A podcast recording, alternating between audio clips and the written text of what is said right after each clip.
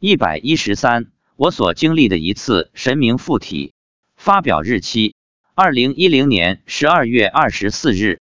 附体现象这些年似乎越来越多，全国各地都有附体，农村特别多，北方特别多，大概跟国家开放的政策有关系，跟人们的信仰普及有关系。只是在附体的案例中，真假难辨，有正神，也有鬼魅，还有仙家。正神一般没有恶意，为了修自己的功德，借用人身做点善事，行善积德，或者给有缘众生一个赚点钱财的机会。鬼魅、仙家有的是为了得一点供养，所以会附在人身上用点法术，为人办点事，算个命；也有的是因为跟被附之人有某种因缘。至于效果如何，准确率有多高，就看附体的能力和水平，看他们的修行程度。我们以前也接触过一些附体，因为好奇。也去求过神，问过卦。下面讲讲我见过的一次神明附体经历。大概是三年前，听说一位朋友老家的亲戚能够附体，大家便约好了时间，一起到乡下去看看，去问问所关注的问题。这是一个离城市不远的村庄，出城后开车只要半个小时就能到达。这个朋友的亲戚有一个已经不住人的老宅，老宅大堂里供着神位，是几百年前当地历史上出现过的人物。好像是当年打过老虎，救助过乡民，后来被乡民所供奉。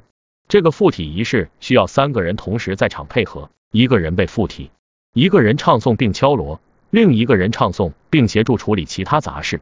香、纸钱、黄纸、水、盐、刀、毛笔、朱砂等一整套准备好以后，他们先穿上古装，把香烛点上，然后三个人便一起念祭诵，然后开始唱，唱的过程中夹杂着敲锣。几分钟后，那个被附之人就开始出现前摇后摆的动作，然后突然身体一抖，神明就上到他的身上。上身以后，附体一般是闭着眼睛说话，说话的声音语调已经不再是当事人原来的声音语调了。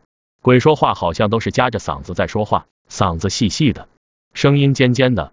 我见过的几个附体都是以这种声音说话。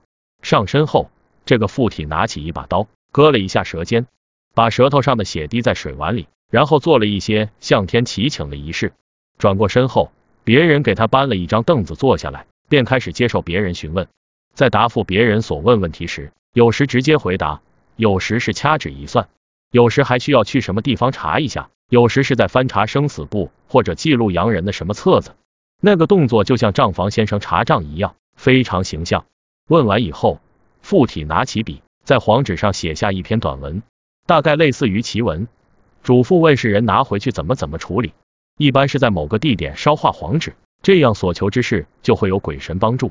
我们一行有三四个人都问了自己关心的问题，每人拿到一家写了奇文的黄纸，有的所问之事附体当场答复你，告诉你有些要求的或者化解的事就需要通过焚化黄纸来求神明帮助以求实现。最后大家都问完了，另外两个人就开始念什么送神记，然后神明就离开身体走了。被附之人恢复后，问他刚才的情况，他一点都不知道说过什么，做过什么。刚才用刀割的舌头也不会流血，不会疼痛，一点都没事。我好奇的问，你们念的文字应该是寄诵，像词歌一样的文字是怎么来的？他们说是神明托梦教的，念了这样的寄诵后，神明就能上身附体或离体。他们说，他们跟神明打交道，问世的做法是前辈传给他们的。现在村里的年轻人没人愿意学，以后要是去世一个，请神的事都做不起来。我悄悄的问妻子，刚才神明附体时，你看到神明了吗？妻子说，看到了，是一个古代的人。求神问卦的事，现在在民间还不少。俗话说，请神容易送神难，所以千万不要去求哦。我们学佛之人一定要注意，不要参与其中，这些都是不如法的事。只要你一心念佛。至诚念佛，自有佛菩萨保佑你和你的家人。